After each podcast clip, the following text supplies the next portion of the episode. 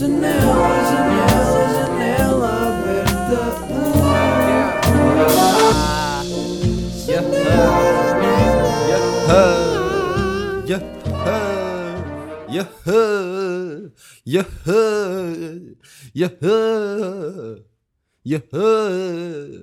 Vocês compram roupa interior? É que eu não. E, e a minha namorada disse-me: tens de comprar boxers novos. Tens os mesmos boxers desde sempre. E o que ela não sabe é que eu tenho os mesmos boxers desde o quinto ano.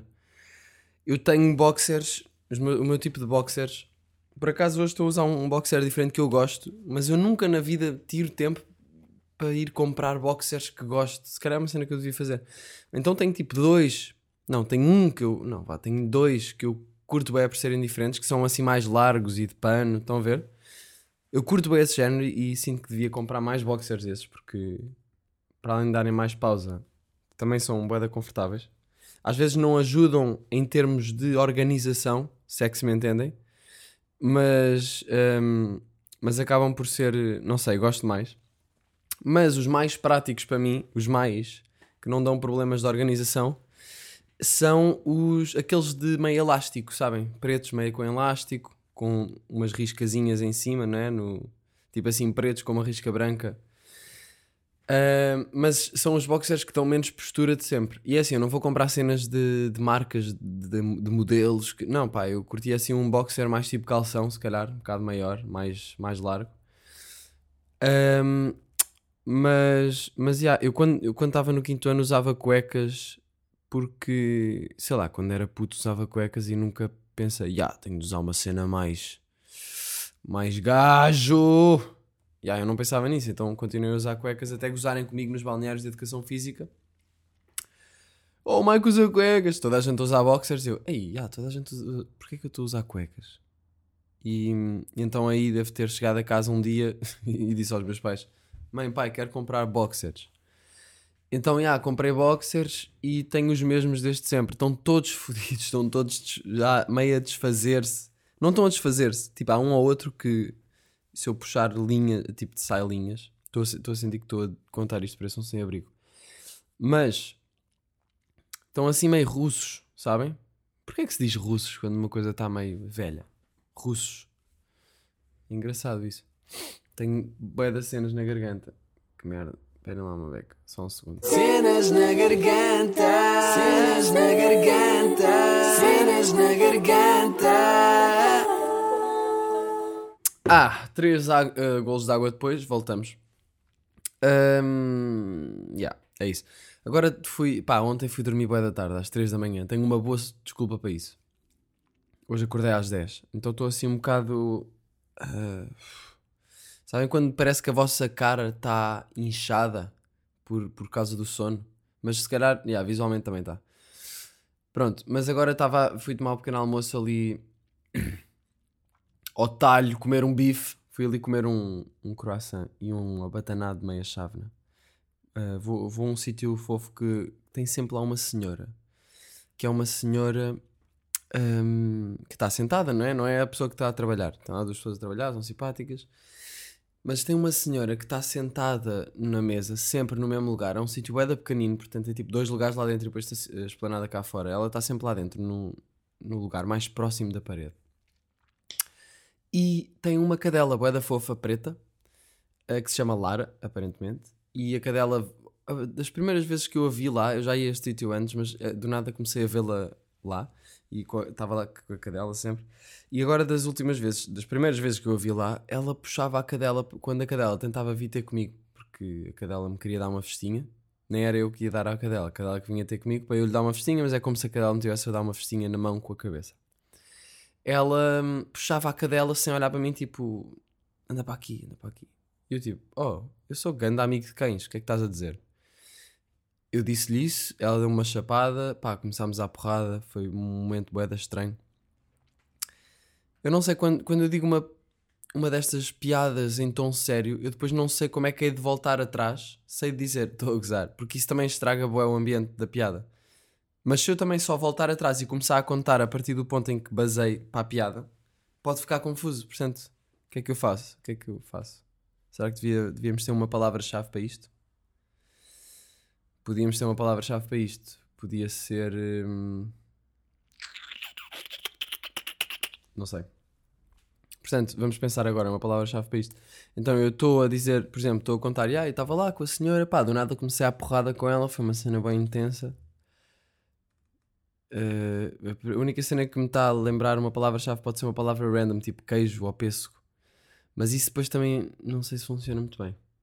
Marcha atrás. Pode ser marcha atrás. Marcha atrás é perfeito. Porque puxa-me. É tipo, bora aí, marcha atrás. Yeah. Pronto. Então, tava- vamos, vamos usar isto pela primeira vez. Vamos experimentar. Uh, pronto, então eu estava lá com a senhora e pá, e do nada ela puxa a cadela e eu tipo, estás a gozar, caralho? E ela dá-me uma chapada, começamos à porrada, foi bem intenso, partimos o café todo, pá, yeah. Marcha atrás. Estava lá, ficou bem até ou não? Uh, mas yeah, a senhora puxava o cão e eu depois a cadela e hum, passado uns dias eu pá, eu, eu sei lá, meti conversa com ela, sentei-me ao lado dela e perguntei, já tinha ouvido falar, ela não era portuguesa, de certeza, ela tinha ali um sotaque qualquer que eu não percebi o que era.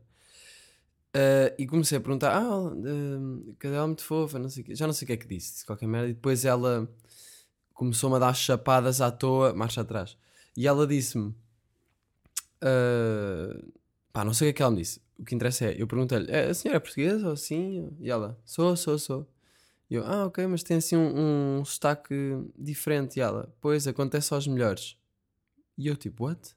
Mas ela não estava a falar assim como eu estou a falar. Ela estava a falar assim. Não, estava estava a falar. ass- Eu não sei imitar. Era claramente um sotaque tipo alemão ou holandês ou uma cena assim.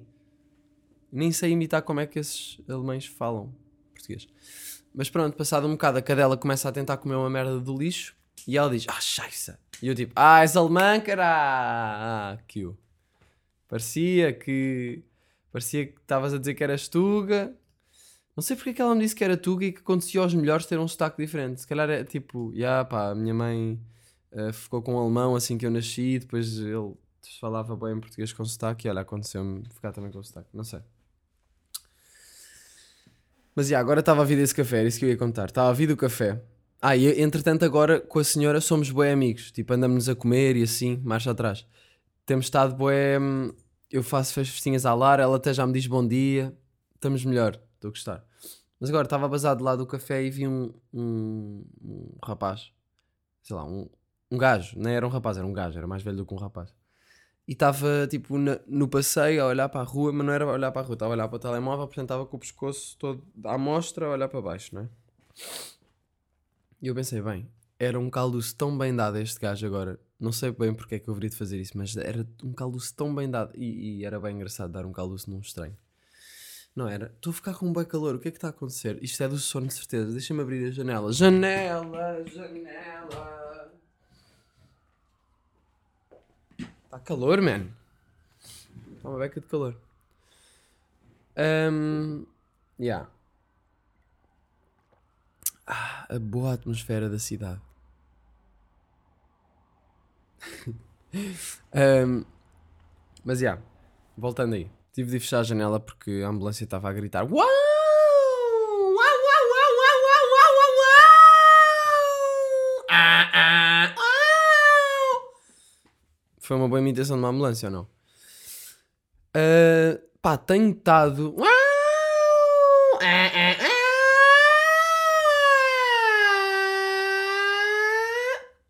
Tenho estado. hum, hum, não sei, foi uma semana interessante, acho que pode-se dizer assim.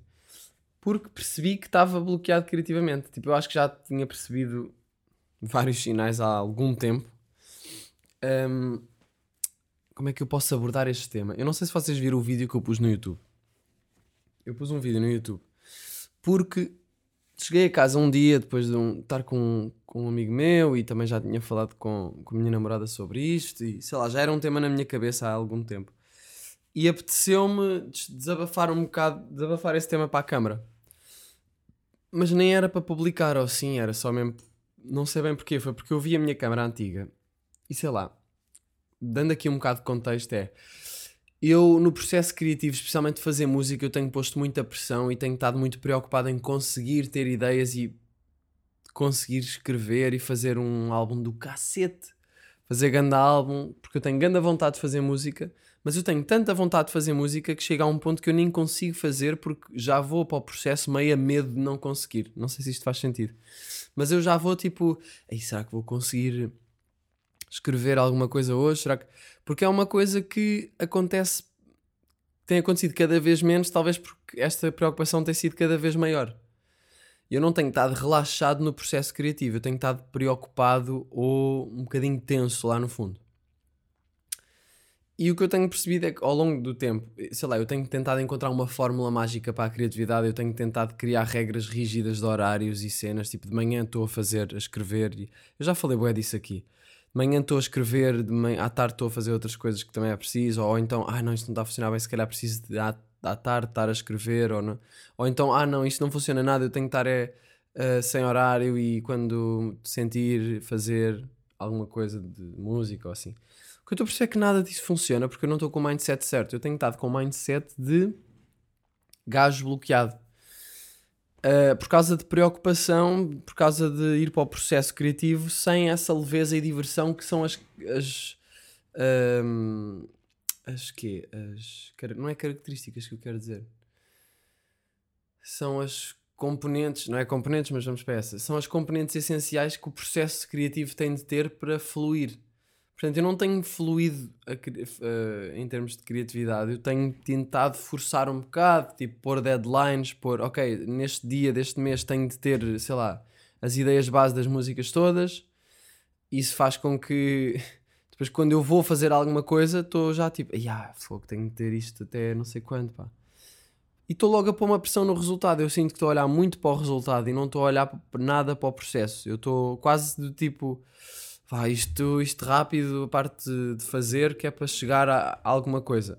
Então não tenho curtido o processo, eu tenho só curtido quando chega um resultado que é quase nunca. Ainda tenho poucas músicas para o disco e isso deixa-me tenso porque. Agora não, agora sim me estou a cagar. Mas até há pouco tempo, até esta semana, tinha estado muito. Sei lá, com essa preocupação sempre no cantinho da cabeça, percebem? E.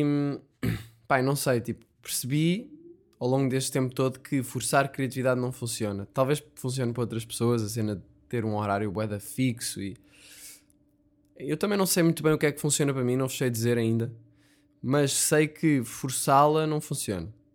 Um, e até estava a falar com um amigo meu, ele estava a dizer: Puto, fica a escrever até, até aparecer alguma coisa, depois se, se, acaba esse bocadinho, depois se quiseres até te vai dar pica para escreveres mais. E eu estive a tentar fazer isso e só ficava mais, mais, uh, mais frustrado. Depois eu penso no crocodilo. E claro que o meu nível de exigência era outro, porque era uma coisa a gozar e era a minha primeira experiência com música. E eu acho que há muito esta, esta síndrome de segundo álbum, porque já não há a inocência do primeiro álbum, Sophomore Album. Sophomore Album Curse. Foda-se. Um, Deixa-me ver. Eh, deixa-me ver. Ou seja, há muitas pessoas. Yeah. Ok. A sophomore slump refers to an instance in which a second effort fails to live up to the relatively high standards of the first effort. Portanto, não é só em relação a álbum, se calhar é em relação a coisas no geral. Se calhar, tipo, um gajo que vai a um campeonato de skate e ganha, não sei o que, depois no outro a seguir sente bem mais pressão porque já conseguiu e depois falha, não sei. It is commonly used to refer to the apathy of students, second year of high school, college, or university, the, perfor the performance of athletes, second season of play, singers' bands, second album, television shows, second seasons, films and video games, sequels, pre-sequels. Yeah, faz todo sentido. Um, yeah, então há aqui qualquer coisa que é tem a ver com as nossas expectativas. Nós fazemos uma coisa, corre bem e depois a segunda coisa desse género, mas é uma segunda fase, uma nova fase, temos a pressão de já ter corrido bem e de querermos continuar a correr bem. E não estamos despreocupados. E é isso que eu ando a sentir. Não sei se tem a ver com esta coisa do sophomore, sei lá, eu não pensei sobre ah, meu segundo álbum, mas pensei ao mesmo tempo, eu pensei, ah, agora este tem de ser bué da fixe, já não, não, não é com humor agora, tem de ser, não é que o Crocodilo não tenha sido bué da fixe, mas este agora tem de ser ganda álbum. E hum, e pronto, e tenho estado um bocado bloqueado nisso. E o que me. O que eu às vezes penso é isto, se calhar está relacionado com a minha autoestima, pá. Se calhar eu ando a associar o meu valor às coisas que eu crio. Tipo, se eu criar o. Se eu fizer uma grande música, sou ganda boss. Se eu não conseguir, sou ganda merda. E isso não está certo porque, sei lá, eu já tenho o meu valor enquanto pessoa, não é por eh, eu fazer uma, uma coisa que vale mais. Uma coisa exterior. Percebem? Tipo, claro que é fixe para desenvolver a carreira e isso tudo, mas no fundo não é, não é isso que me dá o meu valor enquanto pessoa. No fundo, não é? Ahm, Eu ia dizer aqui outra coisa e já não me lembro. Foda-se. Tinha aqui um- uma boa. Vou tentar fazer marcha atrás. Autoestima, nananã. ahm, pôr o meu valor enquanto pessoa no, nisto é fazer música e. E a malta, já não me lembro. Caguei. Mas pronto, eu também sinto um bocado que quero provar alguma coisa a alguém, não sei bem porquê. Acho que é por causa desta transição que eu tenho vindo a fazer nos últimos anos de puto de YouTube para artista. E isso não é propriamente uma cena que seja simples porque hum, há muitas variantes envolvidas. Há o público, há- se bem que eu não, eu não sinto que. Eu sinto que eu tenho que fazer o que eu sinto e depois o resto as coisas fluem.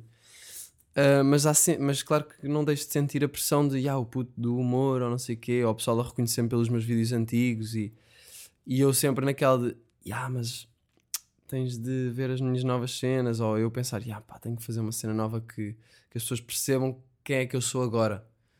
Mas no fundo eu tenho é de fazer o que eu curto fazer e o que eu me divirto eh, e o, e o que me diverte e o que eu sinto vontade e depois o resto vem atrás. Não posso preocupar tanto com sei lá, com, com o resultado no, geral do, do projeto. Tenho que me preocupar com o projeto em si. Porque eu estou a preocupar-me com o resultado, acabo por negligenciar o processo de fazer a coisa, que é literalmente a criação da coisa. Portanto, o que é que eu crio depois? Nada. Não é que eu não tenha nada, mas tenho pouco. E isso. Olha, estou a ter um déjà vu agora. E isso, pá, já, atrofia-me um bocado. Mas agora estou a sentir que estou mais calmo e mais tipo, ok, calma, puto. Está-se bem, tem calma. Ah, e depois, outra coisa que eu estava a pensar muito e que estou a pensar muito é que quando eu era puto, eu era um mestre. Isto foi o meu amigo Fraga que disse, disse mesmo assim: Tu, quando eras puto, eras mestre em fazer isso. Fazer isso era o quê? Fazer, fazer sem pensar. Criar alguma coisa, pôr cá para fora, toma. Então eu tenho estado a pensar, "Ya, eu preciso de voltar a isso, eu preciso de voltar a estar mais relaxado, sem estar obcecado com produtividade, com resultados. Eu preciso de voltar a treinar o processo criativo na sua essência de diversão e de leveza para conseguir fazer as coisas que eu tenho vontade de fazer e que eu sinto que eu, eu, eu já sinto que tenho as músicas todas em mim, eu já sinto que tenho as minhas ideias. Eu provavelmente já todas as coisas que eu for fazer na vida, eu acredito nisto já em termos criativos, já tem ali a, a raiz disso já está em mim. Podem não estar desenvolvidas completamente, não é? Mas eu sinto que elas já existem em algum lado. Ahm, e mesmo que não seja em mim, talvez tipo num, num não sei, num universo qualquer meio paralelo ou que está no ar, percebem? Tipo, elas já existem por aí no ar. E eu só tenho ou, ou no ar ou já em mim mesmo. E já todas montadas, mas ainda não as vi. Não sei porque é que eu sinto isto, mas sinto. Talvez porque quando eu consigo fazer uma ideia, ou consigo canalizar uma ideia, parece que ela já estava ali. Que é uma sensação um bocado estranha. No fundo, não in- não interessa muito falar sobre o processo criativo, porque não é, não é preciso pensar assim tanto. É fazer, é experimentar, é deixar o processo levar, em vez de sermos nós a querer levá-lo a algum sítio. É, é deixar a cena fluir. Isto, por muito clichê que possa parecer, é mesmo, é mesmo isto. Porque parece que a criatividade às vezes tem uma vontade própria, as ideias parece que têm uma força própria, e acho que o melhor que nós podemos fazer é ir atrás delas. Pelo menos os melhores resultados que eu tive foi quando eu fiz isso. Um, yeah. E queria dizer, ah, yeah, ontem aconteceu uma cena que eu não sei se teve a ver com isto, mas eu acho que teve. Um, eu, eu vou ter de dar um bocadinho mais de contexto para isto. Um, eu fiz um. Ah, yeah, esperem lá que eu, que eu passei aqui muito à frente, marcha atrás. Ah, então, quando eu cheguei a casa no outro dia, depois de estar a falar com o meu amigo, hum, eu vi a minha câmera antiga e eu pensei, foda-se, Eu fazia tantas coisas com esta câmera, eu gravava, punha, não sei o quê, não, não. fazia tanta cena. Ah, e agora estou aqui todo, todo cheio de receios e coisas, e, e é boeda simples. Então peguei na câmera, um bocado por frustração, talvez, e comecei a, a gravar um vídeo em que, em que desabafei para a câmera. Só mesmo porque me apeteceu, não sei, usar a câmera e. Pá, gravei o vídeo, não tinha intenção nenhum, nenhuma de pôr online nem nada, mas depois no dia a seguir acordei e pensei, pá, yeah, mas é isto, eu preciso de partilhar coisas, eu preciso de treinar, perder o medo de pôr coisas para fora, porque parece que no, nos últimos anos parece que o processo de, de fazer e de partilhar as coisas parece que se tornou mais sério, ou eu tornei-o mais sério, e isto tem tudo claramente a ver com eu levar-me demasiado a sério. E isso criou-me um medo de partilhar coisas que não sejam grandes projetos. Sei lá, eu não tenho. Até às vezes o Instagram me mete um bocado de medo. Isto é uma estupidez, mas é verdade. E, e sei que há mais pessoas que sentem isto, porque já falei disto com amigos meus e. Não que eles sejam artistas ou assim, mas também sentem que dão boy overthinking às vezes em pôr cenas ou.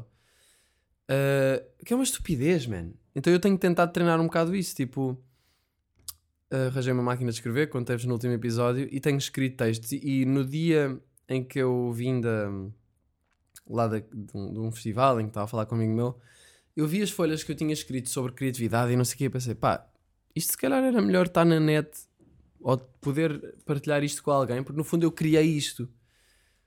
Portanto, porquê é que eu não ponho isto?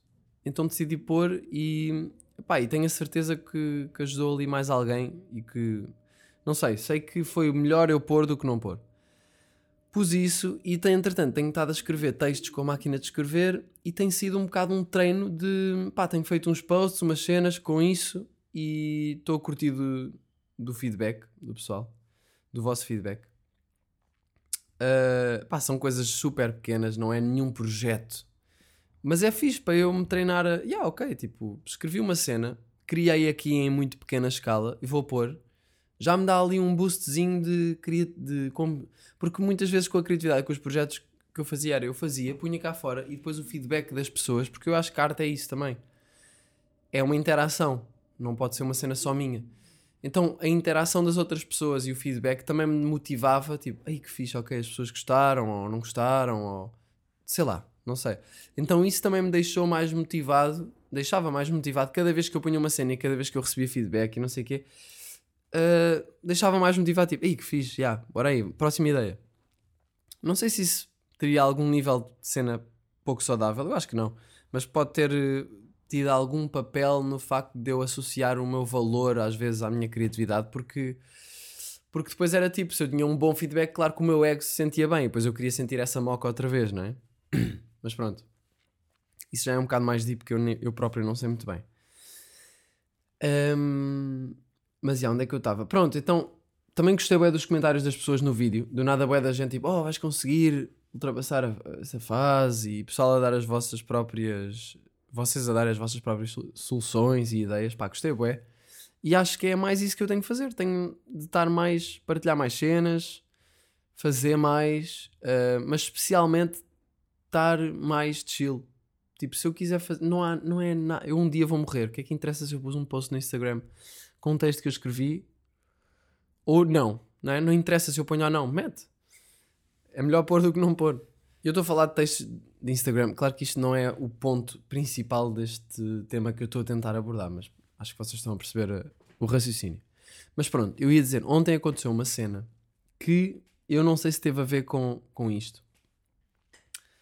Um, com este tema todo, mas talvez tenha, porque eu nos últimos, desde que percebi realmente e desde que pus aquele vídeo de bloqueio criativo que está no meu canal do YouTube, eu parece que fiquei tipo, man, yeah, tipo, eu não preciso, eu ando a fazer mais do que é suposto, eu ando a pensar mais, eu ando a preocupar mais do que é suposto, tipo, eu só tenho que estar tranquilo e as ideias vão aparecer e eu vou, se eu for fazendo o que me apetece, elas vão aparecer, eu estou a sentir isso, porque isso era o que eu fazia antes eu antes, quando era puto, eu não me preocupava e eu felizmente tenho a referência de como é que eu. Foi bem fixe eu começar em puto, porque hum, não pensava muito.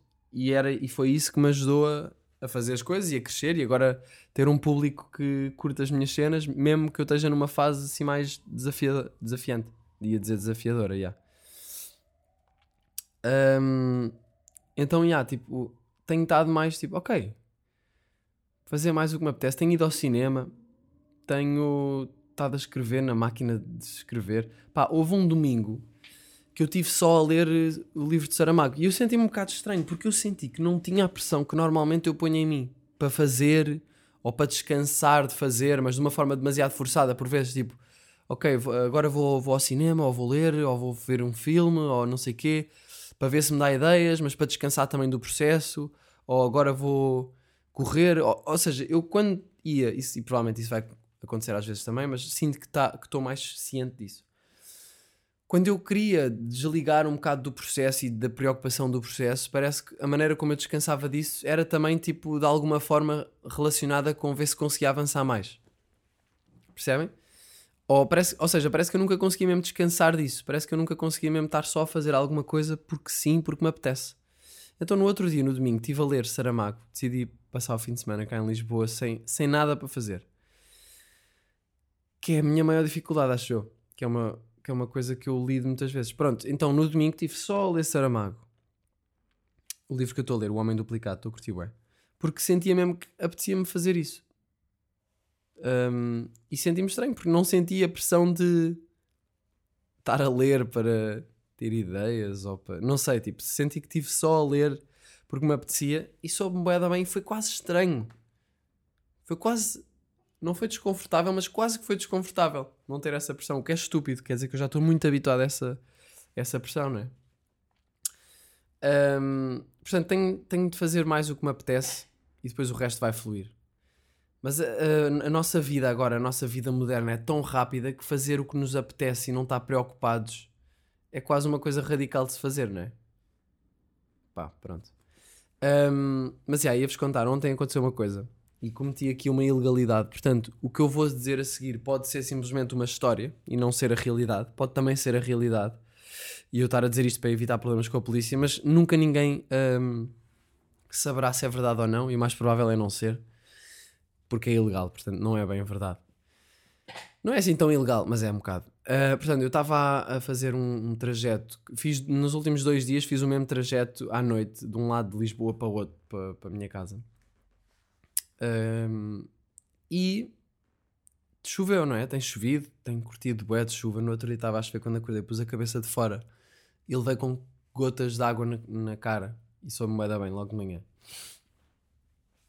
E, e por acaso no outro dia, olha, um dos posts que eu fiz, não sei se vocês viram, foi porque eu cheguei a casa nesse primeiro dia a vir desse, a fazer esse trajeto de carro.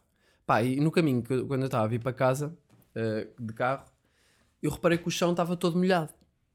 Estava bué molhado, já não estava a chover, mas o chão de, Lisboa estava todo molhado, calçada e não sei o quê. Pá, e eu estava numa rua de calçada, isto, ok, isto é história, né? Talvez não seja real. Eu estava a vir numa rua de calçada e estava a vir em segunda, eu estava tipo a 20 km por hora. 30, não sei, estava bué da devagar. E a rua era bué da larga e eu pensei, então e se eu puxa- puxasse o travão de mão, será que derrapava? E então fiz isso e dei um skirt no meio da cidade de Lisboa à noite, tipo à, uma da manhã. E eu fiquei tipo, "Ai, isto é bué da fixe. Imaginem, eu não faço merdas perigosas com o carro, eu não ando rápido. Ahm, voltamos, a, voltamos aqui a, a referir que talvez isto seja tudo um produto de imaginação e não tenha acontecido. Mas já tinha tipo puxado o travão de mão numa, sei lá, assim num descampado com terra batida. Porque aí, sei lá, eu nunca puxei o travão de mão na, em Alcatrão. Percebem? Eu nunca fiz isso porque, quer dizer, primeiro não vou foder as rodas mais do que, do que já estão porque já é um carro 2000. Ahm, depois ahm, é só isso. não, depois é, pode ser perigoso, não é? Em Alcatrão não, não me atrevo a fazer porque tento ser mais rápido e já me frita um bocado. Eu não curto muito velocidade, mas adoro a sensação, adoro a sensação de, das rodas de trás derraparem.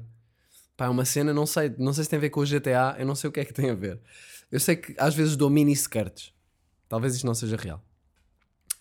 Então, já, pela primeira vez dei um no meio da cidade de Lisboa. Tipo, foi boeda pequenino, mas soube-me boeda bem. E depois eu fiquei tipo, ei, puto, o chão molhado é tipo terra batida, porque não há tanta, tanto atrito. Bem, eu espero que. Ei, os meus pais vão ouvir esta merda. Oh mãe, eh, pai, mãe, se estiveres ouvir, não digas ao pai, que é pior.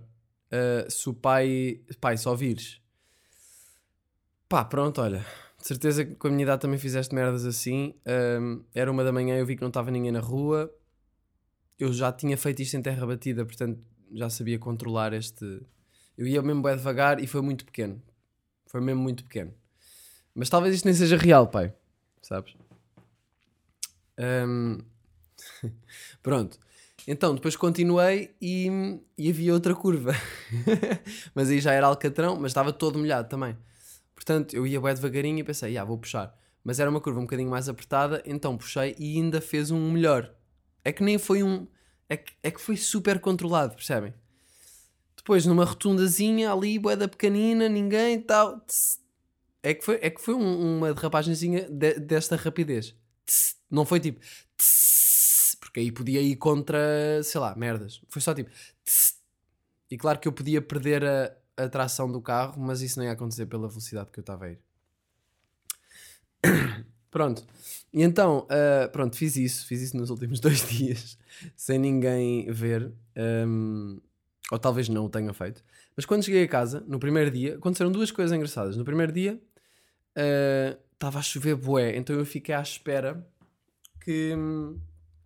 Fiquei à espera que, que a chuva parasse. E à- enquanto eu estava à espera que a chuva parasse, fiquei a olhar para o carro, lá- para o interior do carro, e estava ah, uma luz, um candeeiro de rua, a projetar no interior do carro as formas e os padrões que a, que a água estava a fazer ao descer pelo para-brisas. Desculpem. E, e isso foi bem engraçado. E é, é bem estúpido, mas é uma cena tão pequenina que eu fico tipo, eu não sei se teria notado nisso há uns tempos, percebem? Eu não sei se, se teria tipo ficado. Provavelmente se fosse há uns tempos eu tinha saído logo do carro e não tinha estado à espera. Pensei que se foda chuva, eu quero ir para casa para dormir para amanhã acordar cedo. não é? E, e fiquei tipo, não, vou só esperar uma beca. Esperei só um bocadinho e a chuva melhorou. Aliás, desapareceu. E depois, quando saí do carro, pá, tive de levar a bué da caixas de cartão que eu tinha no carro. Então, estou saí do carro, não sei o quê, do nada começa a chover bué outra vez. E quando começa a chover bué, eu meto-me ali debaixo de um prédio, pôs as caixas e vou para a chuva e fico tipo, ei, eu estou à chuva, man. Isto é bem engraçado. E é uma cena mesmo de puto que um adulto no seu perfeito juízo não iria fazer. Que estupidez estar à chuva. Uh, depois fui até casa, à chuva, a rir-me. Tipo, parecia que eu estava num filme daqueles em que. Eu sinto nos filmes muitas vezes as pessoas usam casacos que não os protegem nada da chuva. E era exatamente isso que eu estava a fazer. Portanto, depois quando eu cheguei a casa, pus as caixas lá e o que eu fiz foi tirei o casaco, voltei a sair de t-shirt e, e fiquei à chuva só à toa. Estava tipo um, um- acho que era um nepalês eh, ali na, na rua e acho que ele me viu. Não sei o que é que ele pensou, não sei se pensou que eu era maluco por estar a sair para a rua. Eram duas da manhã já. E, e fiquei só a apanhar com chuva. Pá, e soube-me bué bem. Eu pensei, pá, neste momento, certeza que ninguém está a fazer isto. E eu não sei se isto aconteceria há uns tempos. Acho que tem a ver com esta cena de eu estar um bocadinho mais relaxado com as coisas e, e tentar fazer mais o que me apetece. E naquele momento era isso que me apetecia: ir para a chuva.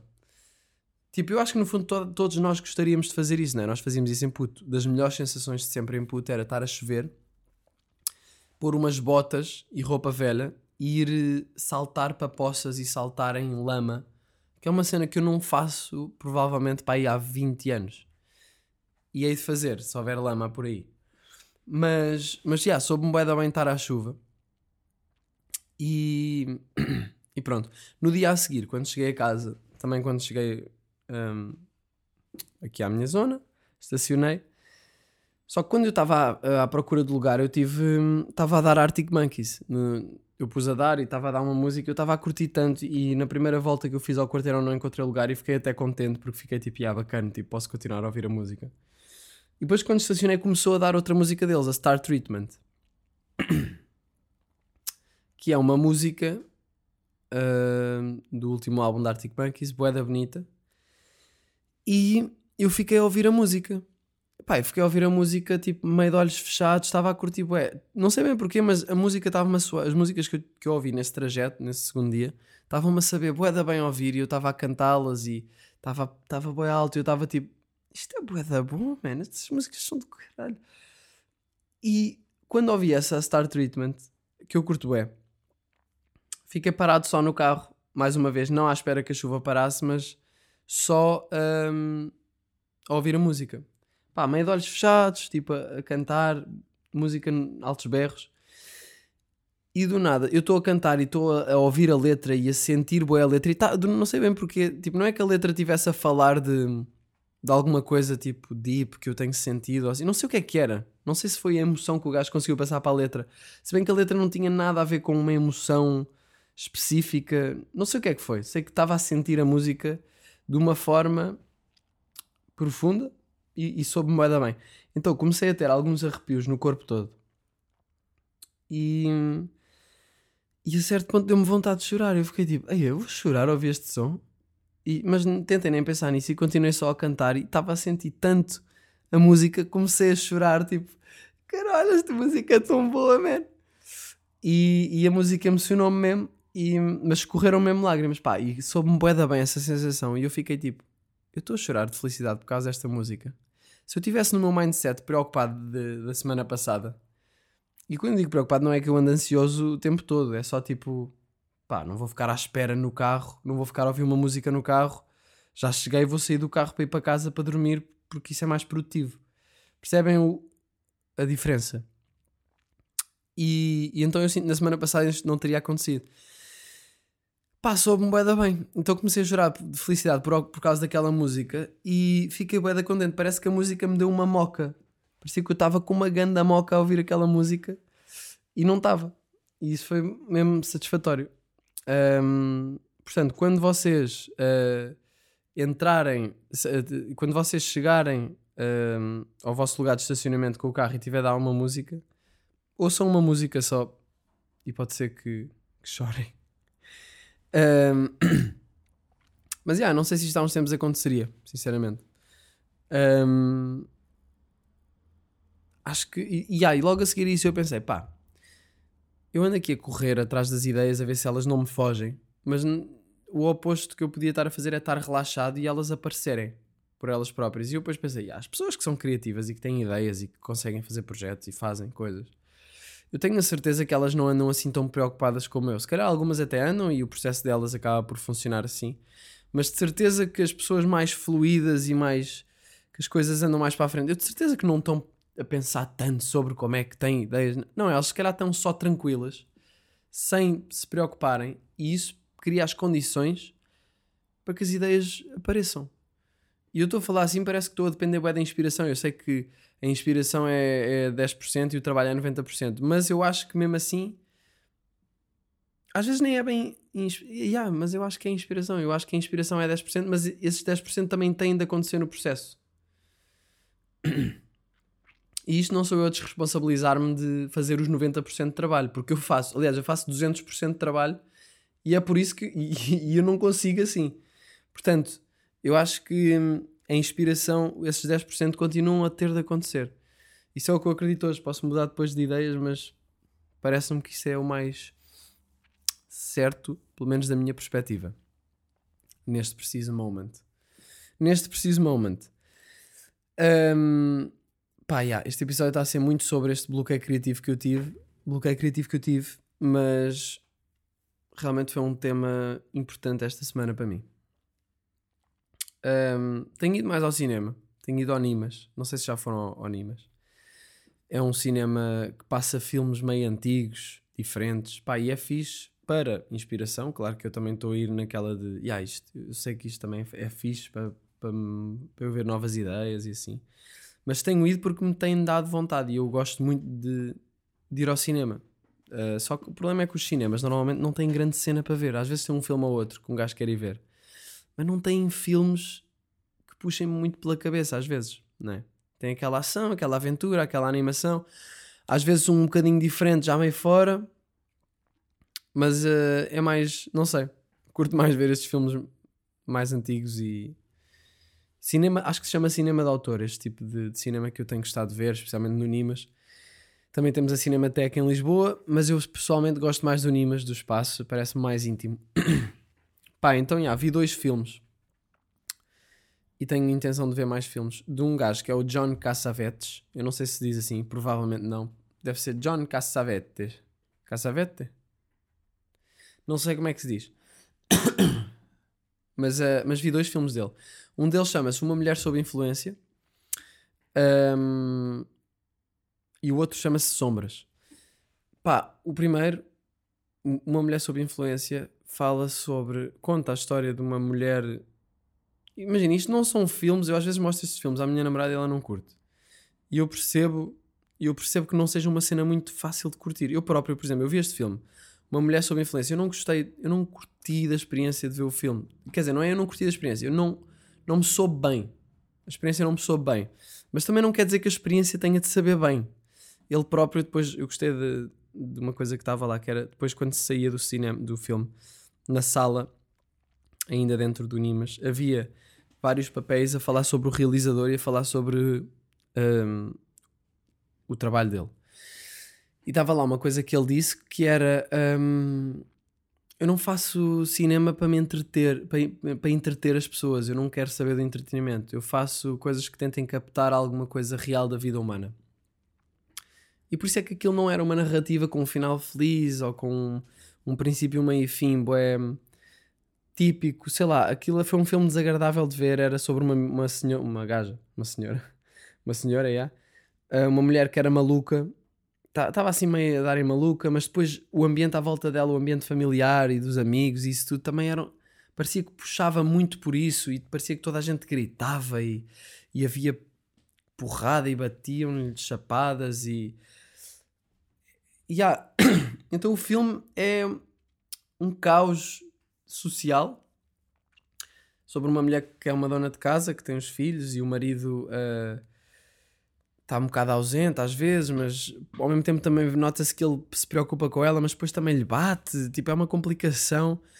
E eu, eu- foi, num dos dias, foi nesse dia que eu estava mais ciente do meu bloqueio criativo e que cheguei mais ao clímax disso. E até foi uma coisa que me deixou um bocado, mais, um bocado triste e não me ajudou o estado de espírito. E a minha mãe diz-me sempre: pá, se estás mal, não vais ver filmes desses, pá, vê outra coisa. Mas pá, que se foda, não é? E hum, então vi, pá, yeah, e eu, não, eu saí do filme um bocado tipo, "Ai, pá, isto eu não curti. Mas eu não era no que eu não tivesse curtido do filme, eu não curti da maneira como me fez, como me fez sentir. Mas isso também é interessante. É interessante eu ter, eh, eu ter me sentido desconfortável. Um filme ter-me conseguido provocar essa eh, perturbação. Ahm, portanto, o filme perturbou- perturbou-me e eu, depois, passado um bocado, fiquei tipo, ah, isso até foi interessante. Portanto, é giro. Também é giro isso. Apesar de não ter eh, sido confortável, foi interessante. Depois vi outro que foi o Sombras, que já não foi uma cena nada ahm, desconfortável. Foi uma coisa mais engraçada e meio filosófica também, mas engraçada. E, epá, e recomendo irem ver os filmes. Eles fazem ciclos no Nimas, fazem ciclos de realizadores. Porque eles aqui é como se os realizadores. É tipo como se fossem músicos e os filmes são álbuns. Ou seja, eu quando ouço um artista, eu gosto de ouvir os vários álbuns. Quando se vê um, um realizador, também faz sentido nós irmos ver os outros filmes dele. Portanto, passem no Nimas, vejam um filme. Fica aqui uma recomendação cultural. Peraí. Putz, olha, estou mesmo a ficar sem cultura, não me consegues arranjar nada só para esta semana? Este jingle está do caralho, não está? Vamos ouvi-lo outra vez. Putz, olha, estou mesmo a ficar sem cultura, não me consegues arranjar nada só para esta semana? Estou a pensar como é que eu fiz isto, mas eu não me lembro. Eu não me lembro se fui eu que toquei o, o violino. Putz, olha, estou mesmo a ficar sem cultura, não me consegues arranjar nada só para esta semana? Foda-se, é que este violino está do caralho. Putz, olha, estou mesmo a ficar sem cultura, não me consegues arranjar nada só para esta semana? Eu acho que fui eu que toquei o violino, por cima da. Provavelmente a guitarra. Desculpa. Putz, olha, estou mesmo a ficar sem cultura, não consegues arranjar nada só para esta semana? Pá, é assim, eu Estou a gostar bem. Desculpem. Apeteceu-me bem ouvir isto outra vez. Um, yeah, mas pronto, a recomendação cultural que eu queria fazer é uma coisa engraçada que é eu ainda nem sequer vi essa cultura, eu nem sequer absorvi esta cultura. Vou-vos recomendar um filme que eu não vi, mas que não sei bem porquê, sinto que vou gostar. Que se chama A Morte de um Atirador Chinês. É do, deste realizador, do John Cassavetes, Ca- Eu acho que se deve dizer Caçavete.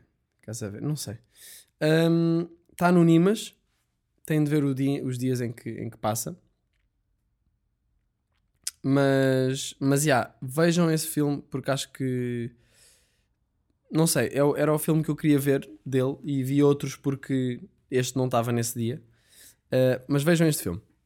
E depois digam, vamos depois falar sobre isto. Próximo episódio eu falo sobre isto. Malta, eu. Há, há dois dias. Yeah, há dois dias eu fui a uma, uma experiência que eu nunca tinha ido, que foi uma aula de salsa. Eu não sei se vocês já foram a uma aula de salsa, mas a minha namorada tinha dito que gostava de experimentar. E eu, como bom namorado que sou, fui ao Google e procurei aulas de salsa. Ahm, eu não sabia bem o que é que era, como é que se dançava salsa. Sinceramente, eu não percebo nada de dança. Mas eu também tinha curiosidade ah, de experimentar. Eu gosto de experimentar cenas meio fora que, que me também tiram da zona de conforto. Então, já, fomos a uma aula de salsa ahm, e foi uma experiência engraçada. E foi uma daquelas experiências em que eu vou e não penso como é que vai ser. E isto às vezes eu sinto um bocado estúpido por não pensar. Aliás, não estúpido porque eu acho que faço bem em não pensar nisso, porque se calhar preocupava-me se pensasse. Mas eu fico curioso, tipo, Miguel, como é que tu não pensaste que isto ia acontecer? Percebem? O que aconteceu numa aula de salsa foi o que aconteceria, obviamente, numa aula de salsa, que é eu cheguei lá, neste caso com a minha namorada, e dançamos e começa-se a fazer umas coisas com os pés, o professor com um microfone uh, headset uh, que estava a estourar o som, mas que, que era prático para ele, acho eu. E do nada estamos a fazer as coisinhas com os pés à frente do, do espelho, e depois ele diz: Bem, então agora as meninas ou as mulheres, as senhoras, não sei, venham aqui para o meio, os cavalheiros fiquem assim numa roda à volta, e agora, senhoras, escolham um, um homem. Uh, a minha namorada escolheu-me a mim, o homem, e, e depois começámos a, a dançar, não é? A seguir os passos do professor, e passado 20 segundos ele diz: Então vá, agora troca para o lado. Então o que eu vi na aula de salsa foi, e perdoem-me se estou a ser infantil por, eh, por dizer as coisas desta forma, mas foi a minha namorada a girar por 10 gajos uh, que lhe estavam a agarrar na anca e claramente uh, a dançar salsa com ela, que não há nada mais flirt do que isso. Agora, obviamente que isso não era flirt, era só dançar, mas eu como como puto que ainda sou, fiquei tipo, estes gajos vão-me comer a namorada. Pronto. 10 gajos vão-me comer a namorada. Tipo um, um cota de 50 anos, um gajo todo elegante de, de 28 para aí. E eu tipo, ok, pronto, pá, é assumir. A aula de salsa não, é, não era bem isto que, que um gajo estava à espera, mas foi. Pá, mas foi bem engraçado. Ao mesmo tempo eu também estava um bué de gajos a girar por mim. Portanto, um gajo estava mesmo tipo a dançar salsa com, com várias mulheres e com a namorada na sala. Portanto, uh, não sei se foi uma aula de salsa ou uma ocasião de swing, mas foi uma coisa interessante. Pá, mas não, mas foi engraçado dançar salsa porque uh, eu percebo o quão na minha cabeça eu estava. Era tipo, eu estava a tentar fazer os passos e depois apareceu uma senhora, porque estavam sempre a aparecer senhoras novas, não é? Porque cada 20 segundos trocava e vinha uma nova senhora. E haviam para aí, sei lá, sete gajos na sala em uh, contar comigo e havia para aí 12 ou sei lá, 15 senhoras. Portanto, havia sempre senhoras que estavam à espera de ir para, uh, para o próximo homem. É estranho dizer isto assim. Portanto, homens precisam de vir aulas de salsa para haver homens para todas as senhoras. Ou então não, porque senão a minha namorada vai passar por mais homens. Portanto, se calhar estamos bem assim. Um, e então, yeah, tipo, estávamos a dançar e tal, então aparecia, ia aparecendo uh, pessoas novas e a certo ponto aparece uma senhora e era bué da estranho, eu cada vez que, que trocava de pessoas, especialmente na primeira volta, era tipo, ok, uma nova senhora, uma nova mulher que eu vou agarrar atrás, uh, pôr-lhe a mão, a mão agarrar-lhe a mão também, estamos próximos e estamos a fazer uns passos e eu estou tipo, eu olho para onde? Eu olho para os olhos, isso vai ser bem intenso e a minha namorada está na sala e vai ficar tipo, estavas a fazer eye contact o tempo todo com ela? Então eu tipo, ah, deixa-me lá ver os passos, os pés, estou aqui a olhar para os pés e, e depois, sei lá, ia ser estranho se eu estivesse a olhar nos olhos o tempo todo. Então eu olhava meio para fora, olhava para o professor, mas eu imagino que uma boa dança de salsa se dança olhar nos olhos com a pessoa, tipo, estamos a dançar e agora isto e agora aquilo. Um, gostei da experiência. Uh, havia senhoras, eu sentia vibes diferentes tendo em conta as várias senhoras. Houve uma senhora que não dançava nada bem e que sempre que ela chegava, porque depois aquilo rodou várias vezes, não é? Durante a hora que foi a aula, então ela passou por mim várias vezes. Sempre que ela passava por mim, eu ficava tipo, "Foda-se, esta gaja. Tipo, agora vou ter de fingir que está tá, tá-se bem, também não sei muito bem. E eu já estava a saber os passos todos. E ela fazia tudo mal. Eu, não, agora acho que é para este lado, acho que agora é para a esquerda, está tá a ir para a direita. Um, e nunca consegui dançar com ela. Já agora tinha um perfume boeda forte que me ficou na roupa, porque a certo ponto estávamos próximos. Um, houve uma senhora que eu senti que era tipo uma professora também, apesar de ser a segunda aula de salsa dela. Ela, eu agarrei e ela disse: Tens de agarrar com mais força, tens de me pôr a mão aqui, tens de estar mais. E eu tipo: "Ah, Sim, senhora, vamos a isso. Intimidou-me um bocado, mas as pessoas foram todas simpáticas. Ah, e depois houve outra senhora que estava, chegou ao pé de mim e disse: Tu estás a pensar, bué. Tipo, era uma daquelas senhoras, ela devia ter pá, uns 50, mas era bué, meio com cabeça de 30 ou de 20. Do género, não- ela provavelmente não, não tinha cabeça de 20, mas estava a falar um bocado tipo: Estás a pensar, ué, tens de deixar levar, estás a ver? Tens de deixar levar. Ah, então, já, tipo, ela estava-me a dizer tens de deixar levar, mas ao mesmo tempo eu acho que ela estava a fazer mal os passos. Eu sei que não há um mal ao, ao certo, não há um errado ao, ao certo, mas eh, de facto eu estava a dar ali uma voltinha que ela não estava a dar e estava a passar logo para o passo a seguir e eu estava a olhar para toda a gente e para o professor e tipo, não, mas esta volta temos de dar, não estamos a dar. E ela, tens de dar, tipo, ou, ou não tens, é opcional, mas tipo, não penses tanto, deixa-te levar. Eu, "Ah, ok, pronto, então vamos fazer isto mal, bora. Um, Yeah, mas foi, foi engraçado. E sempre que vinha uma nova mulher, era uma vibe diferente. E depois, como deu várias voltas, eu já me habituava. Tipo, ah, ok, agora é esta. Ou, tipo, ah, yeah, esta aqui dançamos melhor, os dois. Um, pronto, depois saí da aula e disse à minha namorada: Bem, uh, foi um prazer. uh, sei que, que acabei de te perder para todos estes gajos. Uh, portanto, vamos agora uh, cada um escolher alguém e, e bazar. Não, mas pá, foi, foi engraçado e foi uma coisa que eu nunca tinha feito. E acho que é bom fazer experiências assim de. Yeah, ir a uma aula de salsa, porque não? Agora, se eu quero ir mais vezes, quero. Quero ir mais vezes para comer gaja. Não, quero ir mais vezes para conseguir ficar ganda bossa a dançar salsa e depois com a minha namorada podermos dar flex numa festa uma merda assim, porque ainda não estamos no nível dar flex, fomos a uma aula. Mas pá, sendo eu um gajo que não tem moves de dança, ter ali um- uma boa bagagem de salsa não é nada mau. Não é nada mau. Não é nada mau. E terminamos assim este episódio de Janela Aberta com 52 minutos, muito amor e carinho e sugestões de salsa. Beijinhos e abraços. Eu agora digo bem isto. Porquê que eu digo beijinhos e abraços? Um bocado sei. Até jazz. Até jazz. Janela, janela, janela aberta.